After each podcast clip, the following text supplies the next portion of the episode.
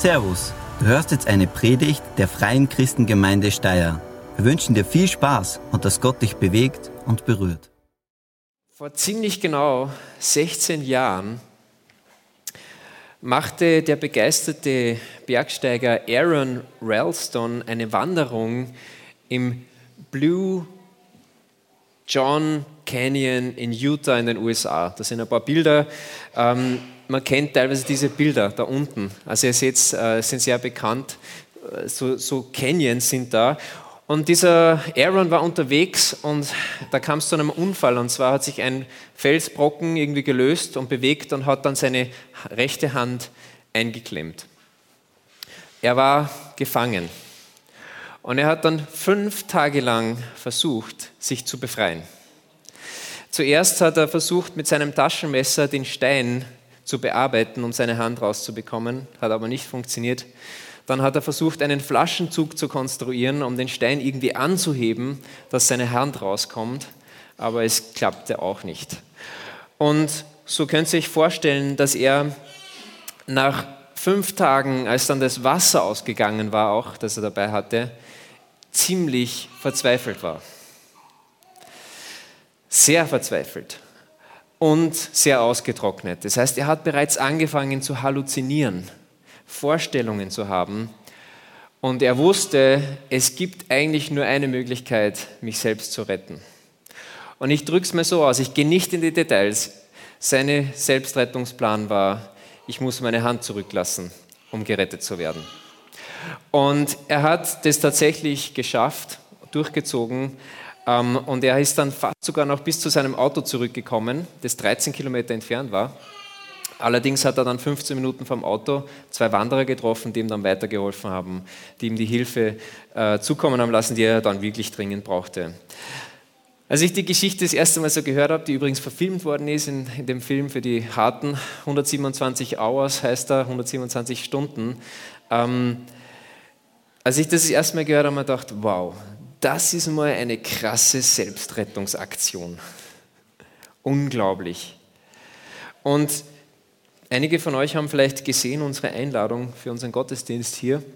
Ähm, die hat ja so ausgesehen. Ah ja, genau, hier ist noch ein Bild von Aaron nach seiner äh, Rettung und er hat jetzt so eine Handprothese. Ist immer noch begeisterter Kletter. Wir hatten ja auf unserer Einladung folgendes draufstehen: Hilf dir selbst sonst hilft dir keiner.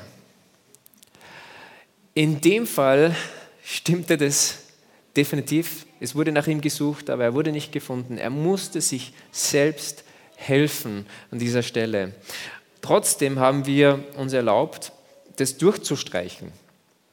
Warum? Ich würde mal wagen zu behaupten, dass einige, also dass nicht viele von uns sagen würden, ja Mai, das was dieser Aaron da gemacht hat, dieser Bergsteiger, das ist ja eine Kleinigkeit, hätte ich auch gemacht. Ja, kein Problem. Ähm, ich glaube, es ist eher so, dass wir sagen würden, okay, ich weiß nicht, ob ich das geschafft hätte. Und jeder von uns kommt in seinem Leben an Punkte, wo wir merken, ich schaffe das nicht alleine.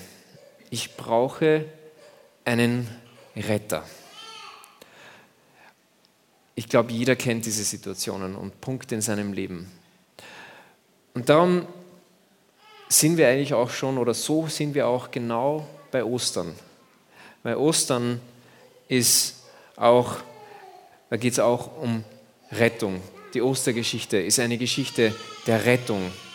Und ich rede nicht von der Ostergeschichte, die mit dem Hoppelhasen der zum Biller hoppelt und Eier kauft und dann die kocht und dann bemalt und dann hoppelt er weiter über den Hörwis und kauft noch Fahrräder und, äh, und Skateboards für unsere Kinder und versteckt es dann alles im Garten. Also ich rede nicht über diese Ostergeschichte, sondern ich rede über die Ostergeschichte, die in der Bibel niedergeschrieben wurde von verschiedenen Leuten.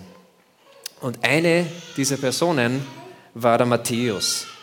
Ein gewisser Matthäus, dieser Matthäus war Zöllner ursprünglich und hat dann aber beschlossen, ich möchte nicht mehr dem Geld nachlaufen, sondern ich möchte diesem Jesus nachlaufen. Und dieser Matthäus hat auch geschrieben über die Kreuzigung und über die Auferstehung. Und ich möchte mit euch heute Morgen einen Blick werfen auf diesen Bericht, wie Jesus am Kreuz ist und was die Leute dazu Jesus sagen. Das ist nämlich ganz interessant. Das hat genau mit unserem Thema der Rettung zu tun. Wenn du mit aufschlagen willst äh, in deiner Bibel oder vielleicht auf dem iPad oder dem Handy oder so, Matthäus Kapitel 27, ab Vers 35, kannst du aber auch gern einfach zuhören, was hier steht. Nachdem sie ihn ans Kreuz, also Jesus ans Kreuz geschlagen hatten, würfelten bzw. losten die Soldaten um seine Kleider. Dann setzten sie sich um das Kreuz und hielten Wache. Über seinem Kopf wurde eine Tafel angebracht, auf der stand, was ihm vorgeworfen wurde. Dies ist Jesus, der König der Juden. Zusammen mit ihm wurden zwei Verbrecher gekreuzigt, einer auf jeder Seite von ihm. Die Leute, die vorbeigingen, beschimpften und verhöhnten ihn. Und jetzt müssen wir hinhören, was die da sagen. So, du kannst also den Tempel zerstören und in drei Tagen wieder aufbauen? Nun, wenn du der Sohn Gottes bist, dann rette dich doch selbst und steig vom Kreuz herab. Die obersten Priester, Schriftgelehrten und Ältesten verspotteten Jesus ebenfalls.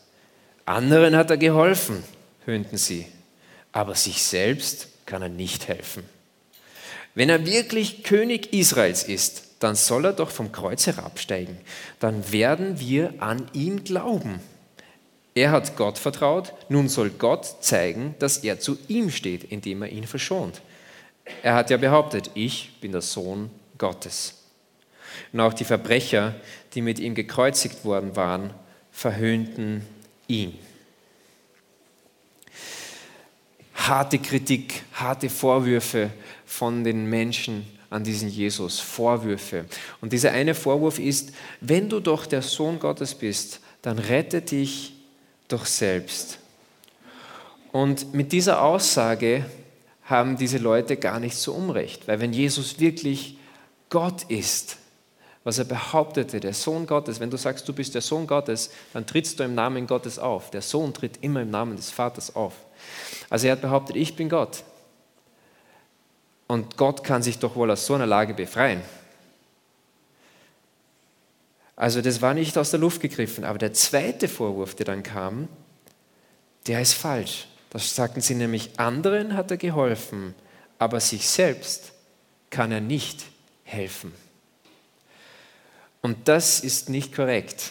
Und das ist das, worauf ich heute Morgen eingehen möchte. Der Punkt ist nämlich, nämlich folgender. Jesus, er hätte sich retten können, wollte er aber nicht. Jesus hätte sich retten können, er wollte aber nicht.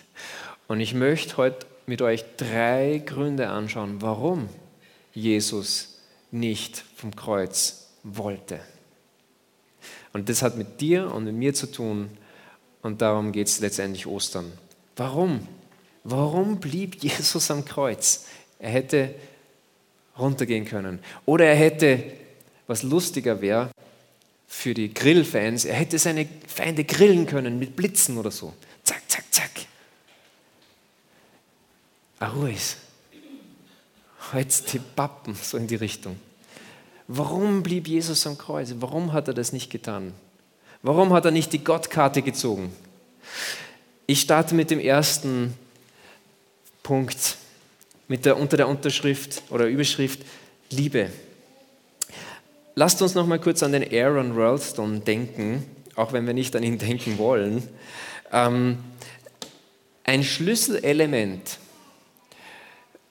dafür, dass er die Kraft und den Mut hatte, sich selbst zu retten, liegt in folgendem. Als er, als er begonnen hat zu halluzinieren, hat er unter anderem eine Vision von einem Sohn, den er mal haben würde. Und allein die Vorstellung von diesem Sohn, der noch nicht existierte, erfüllte ihn mit einem Mut und mit einer Kraft, die ihm half, das Unmögliche zu tun. Und wenn du jetzt dran denkst, okay, oder wenn du überlegst, hm, also für mich selber hätte ich es wahrscheinlich nicht geschafft, aber für mein Kind oder für meine Kinder, vielleicht würde ich es doch schaffen. Und das ist die Kraft der Liebe. Jesus hätte sich retten können, wollte aber nicht, weil er dich so liebt.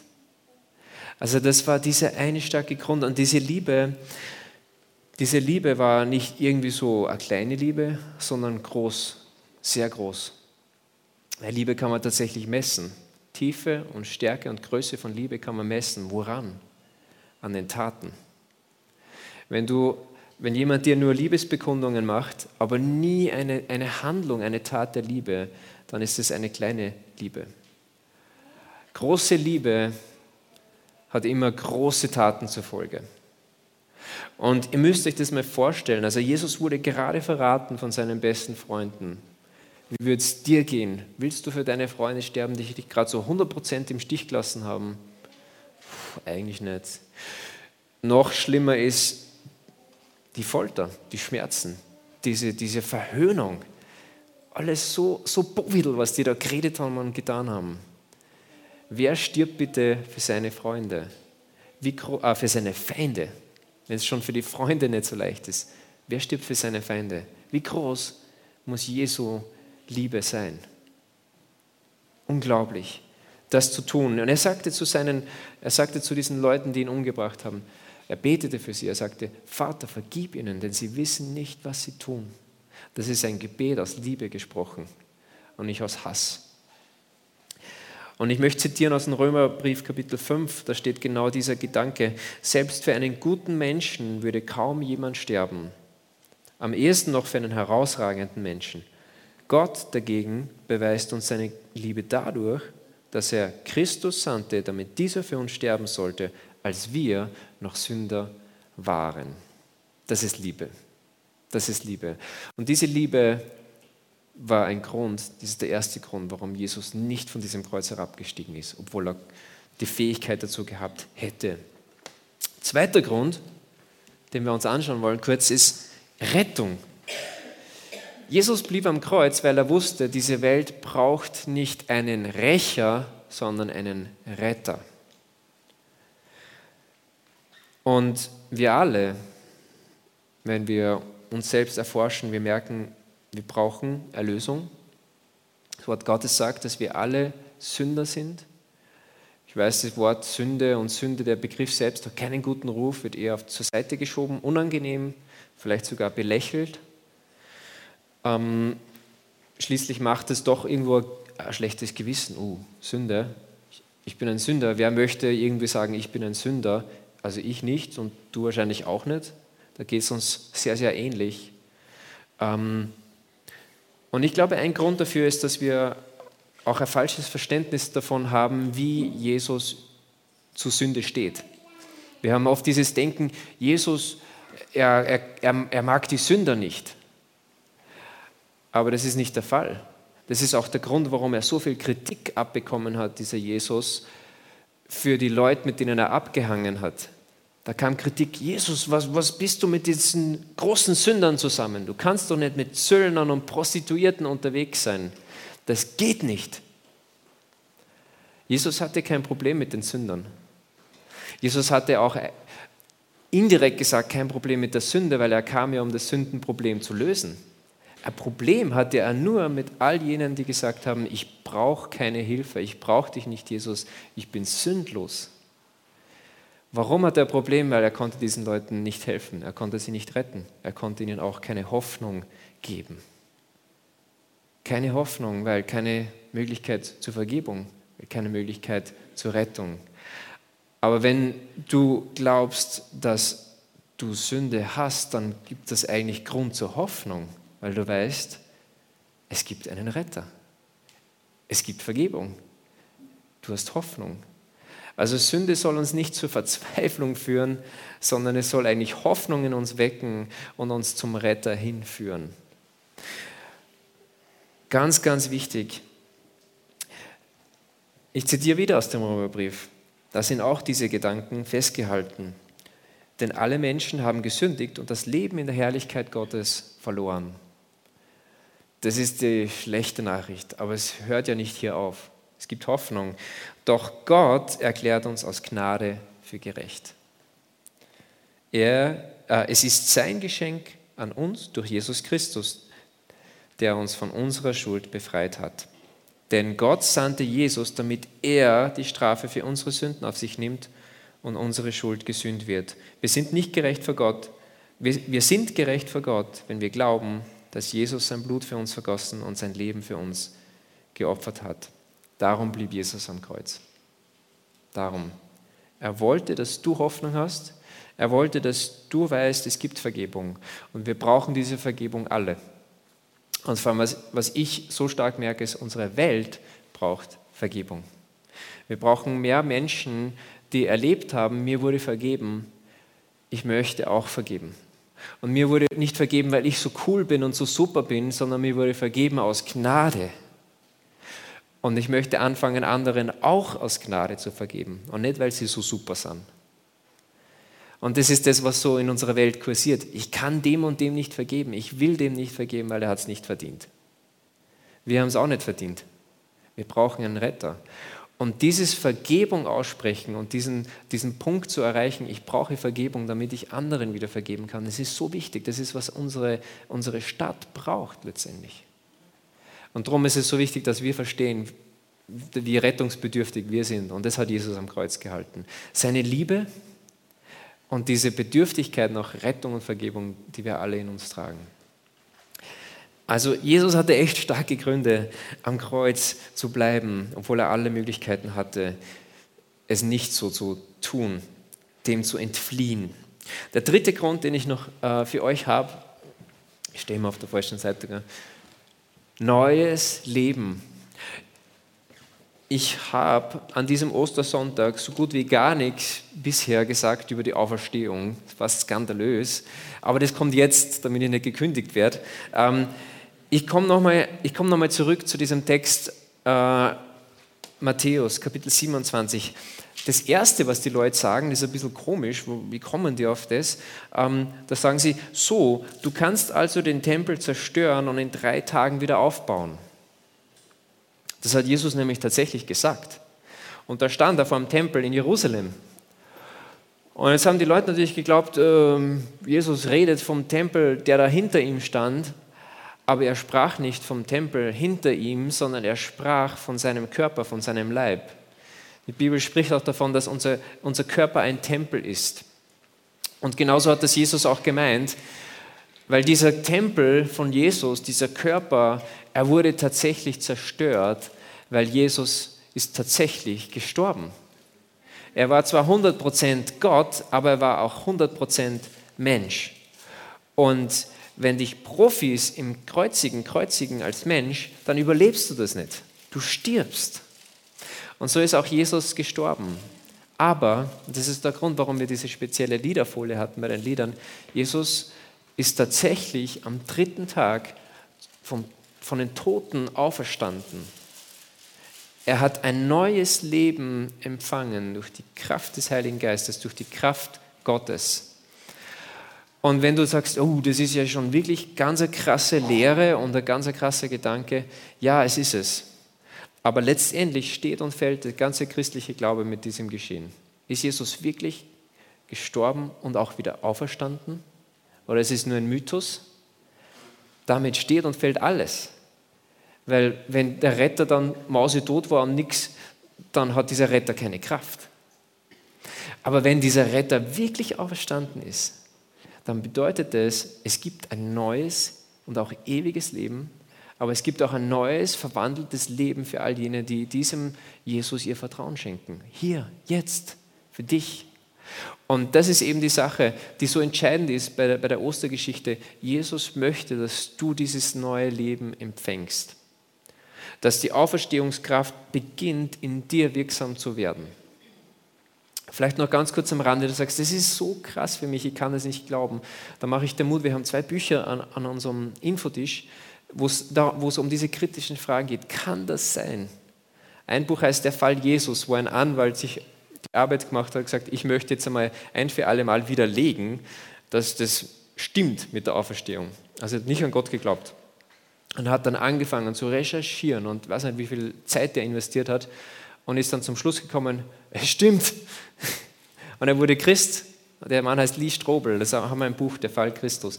Und dann gibt es ein anderes Buch, das heißt Warum Gott? Und das setzt sich mit diesen ganz unbequemen, kritischen Fragen zum christlichen Glauben auseinander. Also wenn du da am, am Hadern bist und Zweifeln bist, hol dir eins dieser Bücher, es hilft dir, glaube ich, wirklich. Ähm, einen, einen Schritt zu machen, zu sagen, kann es sein, dass das Unglaubliche wirklich wahr ist, dass es tatsächlich möglich ist, ein neues Leben zu bekommen in Jesus, durch Jesus und durch das, was er getan hat am Kreuz? Also Gott möchte dir dieses neue Leben geben. Das ist möglich durch Ostern und das, was er getan hat. Allerdings, es hat einen Haken. Das Ganze hat einen, einen Preis. Der Preis ist hoch, sehr hoch mehr als eine Hand. Es ist nämlich dein ganzes Leben. Und das ist die Herausforderung. Und darum braucht es auch irgendwie ein Kennenlernen von Jesus. Diesen Schritt kann man nicht so ohne weiteres gehen. Ähm, aber die Voraussetzung dafür, dass wir dieses neue Leben empfangen, ist, dass wir unserem alten Leben sterben. Und das bedeutet nicht Selbstmord oder so, sondern das bedeutet innerlich eine Haltung, innerlich zu sterben, unserem inneren Menschen abzugeben, zu sagen, nicht mehr ich bin jetzt der Chef, sondern Jesus regiert jetzt über mein Leben. Man kann nicht Christ sein und sagen, ich bestimme. Ein Christ wird bestimmt von Christus in ihm. Und das bedeutet auch ein Sterben. Und das ist genau diese Symbolik, die wir haben auch in der Taufe. Begraben werden, der alte Mensch stirbt und auferstehen zu einem neuen Leben in Christus. Das ist letztendlich das Symbol der Taufe. Und darum ist es so entscheidend, dass man das auch glaubt, wenn man sich taufen lässt. Darum praktizieren wir das so. Der Apostel Paulus, der hat genau diesen Vorgang erlebt. Er war sowas von gegen Gott und sowas von gegen die Christen. Er hat sie verfolgt bis aufs Blut. Und eine Begegnung mit diesem Jesus. Und er schreibt dann folgendes: Ich aber bin mit Christus gekreuzigt sodass ich jetzt für Gott lebe. Ich lebe, aber nicht mehr ich selbst, sondern Christus lebt in mir. Das bedeutet es, dieses neue Leben zu ergreifen. Also wenn du nach Jesus nachfolgst, dann machst du genau diesen Schritt. Stirbst es selbst, empfängst ein neues Leben in Jesus. Und ich komme auch jetzt schon zur Praxis und möchte ähm, einfach dich ansprechen, je nachdem, wo du stehst. Also wenn du sagst, ich bin ein Christ, ich folge Jesus nach, dann mache ich dir Mut an diesem Osterfest, dass du nicht stehen bleibst bei Grund 1 und bei Grund 2, warum Jesus gestorben ist. Dass du nicht einfach sagst, ja, es ist schön, Jesus liebt mich, darum blieb er am Kreuz. Ja, es ist schön, ähm, Jesus wollte mich retten, das nehme ich an, sondern dass du auch zum, zu, nicht stehen bleibst und sagst, oh, ich habe ein neues Leben empfangen durch, dies, durch diesen Jesus. Und ich möchte dass dieses Leben zählt. Ich möchte es ihm zur Verfügung stellen. Ich möchte Gott eine Frage zurückstellen. Du hast alles für mich getan am Kreuz. Was kann ich für dich tun? Wo möchtest du mich einsetzen? Jesus möchte dich gebrauchen als ein Segen für deine Familie. Jesus möchte dich gebrauchen. Er möchte mit dir durchs Leben gehen und möchte, dass du ein Segen bist für deine Nachbarn. Vielleicht jemand, der ganz einsam ist und du weißt es Gott möchte, dass du Segen bist an deinem Arbeitsplatz, dass Veränderung geschieht durch Menschen, die sagen, ich habe ein neues Leben.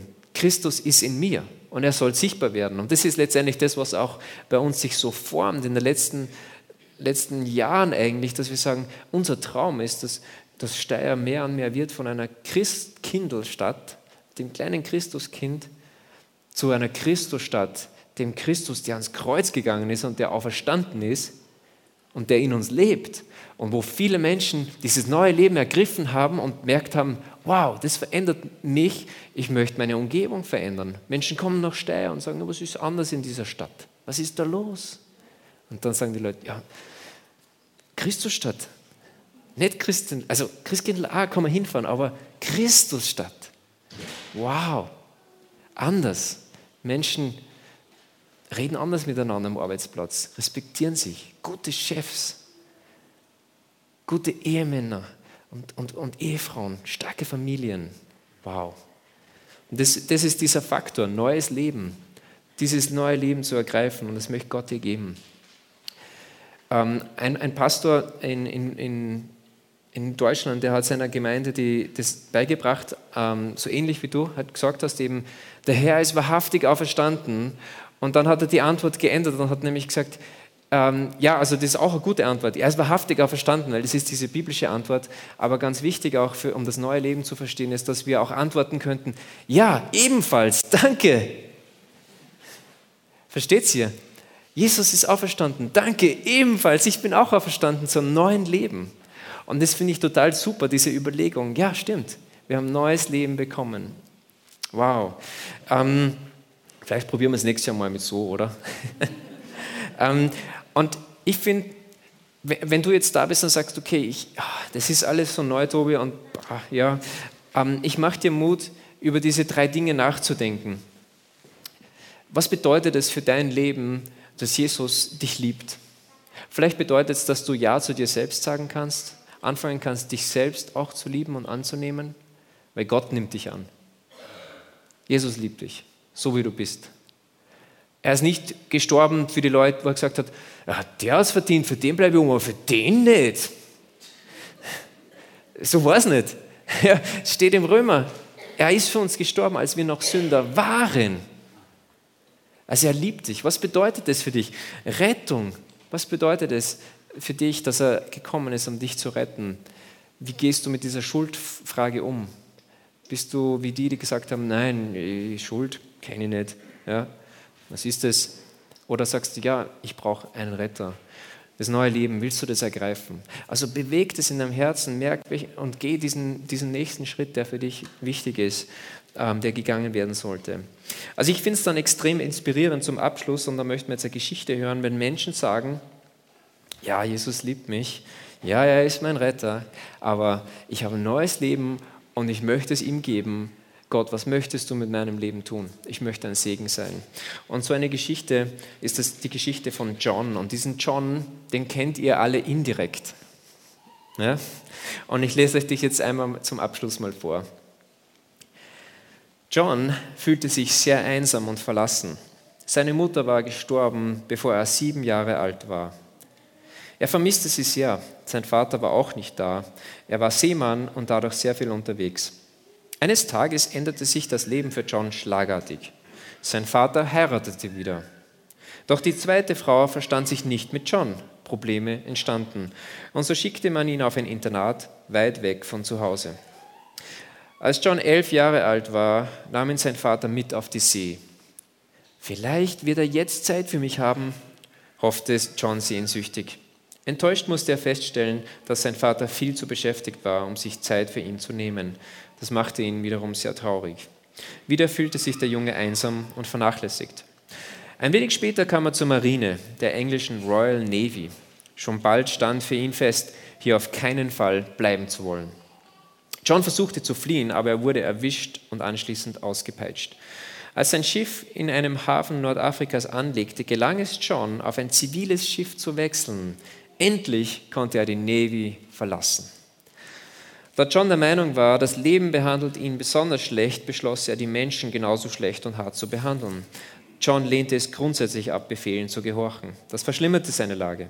Und es dauerte auch nicht lange, da musste er auch das neue Schiff verlassen. Schließlich fand er an der afrikanischen Küste bei einem Sklavenhändler Arbeit. Er, wurde, hier wurde er selbst als Sklave auf brutalste Weise misshandelt. Fast wäre er dabei gestorben. Doch in letzter Minute kam Rettung. Sein Vater hatte sich eingeschaltet. Er setzte alles daran, seinen Sohn frei zu bekommen, was ihm auch gelang.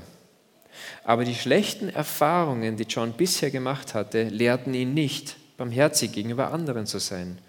Im Alter von 22 Jahren war er der Kapitän eines eigenen Sklavenschiffs. Seine Brutalität kannte keine Grenzen. Eines Tages geriet sein Schiff in einen furchtbaren Sturm. Es drohte zu sinken. Als alles verloren schien, erinnerte sich John an den Gott, von dem ihm seine Mutter erzählt hatte. In seiner Not schrie er zu Gott, bekannte seine Sünden und begann ein neues Leben. Es dauerte einige Jahre, bis er ganz mit dem Sklavenhandel abgeschlossen hatte und später entschloss sich John Newton, so ist sein voller Name, geistlicher zu werden. Ihr müsst jetzt nicht alle Pastoren werden, gell? Newton hatte sein vergangenes, sündhaftes Leben nie vergessen. Er erinnerte sich an all das Elend, das er als Kapitän auf seinem Sklavenschiff verursacht hatte. Der Sklavenhandel war ein brutales, schmutziges Geschäft. Es bestand darin, Afrikaner aus ihren Hütten zu entführen und wie Vieh auf Schiffe zu pferchen, um sie später zu verkaufen. John Newton konnte es nicht vergessen, wie viel während der Überfahrt qualvoll starben und den Verstand verloren. Es quälte ihn, wie viele am Ende als Sklaven verkauft wurden. Ein grausames Leben erwartete sie und er war daran beteiligt gewesen. John bereute seine Sünde zutiefst und dankte Gott für seine Gnade. In seiner Dankbarkeit betete er, O Gott, bitte erlaube mir, ein wenig dazu beizutragen, dass diese Dinge bereinigt werden. Aber was konnte er tun? Er konnte die Verstorbenen nicht wieder lebendig machen. Er konnte die Sklaven, die noch am Leben waren, nicht wieder in ihre Heimat zurückbringen. So versuchte er mit William Wilberforce, einem wichtigen Staatsbeamten, die Gesetze zu ändern und die Sklaverei zu beenden. Wenige Monate vor Newtons Tod verabschiedete das britische Parlament ein Gesetz, das Englands Beteiligung am Sklavenhandel beendete. 1825 wurden alle Sklaven in England freigelassen. John Newton schrieb auch viele christliche Lieder. Sein bekanntestes Lied kennen wir wohl alle. Amazing Grace. Erstaunliche Gnade.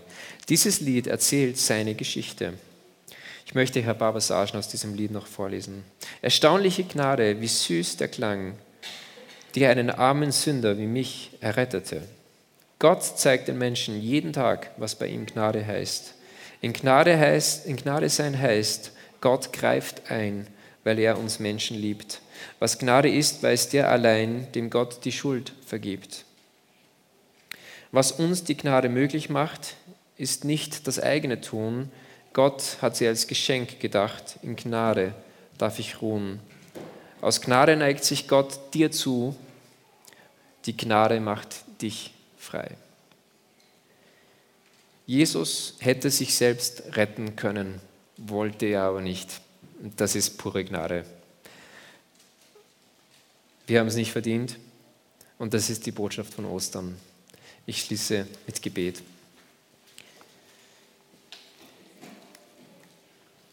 Jesus, wir können dich nur preisen dafür, dass du am Kreuz geblieben bist und dass du nicht gekniffen hast, sondern dass du gute Gründe hast, hattest, am Kreuz zu bleiben und dass du es durchgezogen hast.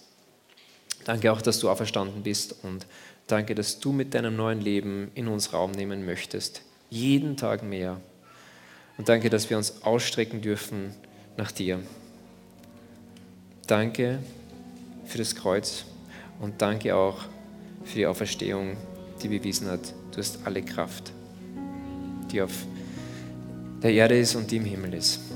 Ehre sei dir. Wir preisen dich an diesem Ostermorgen. Amen. Vielen Dank fürs Zuhören. Wir hoffen, dass dir diese Predigt weitergeholfen hat. Wenn du mehr über uns wissen willst oder Fragen an uns hast, besuche unseren Gottesdienst in Steyr und schau auf www fcg-steier.at vorbei. Wir freuen uns auf dich.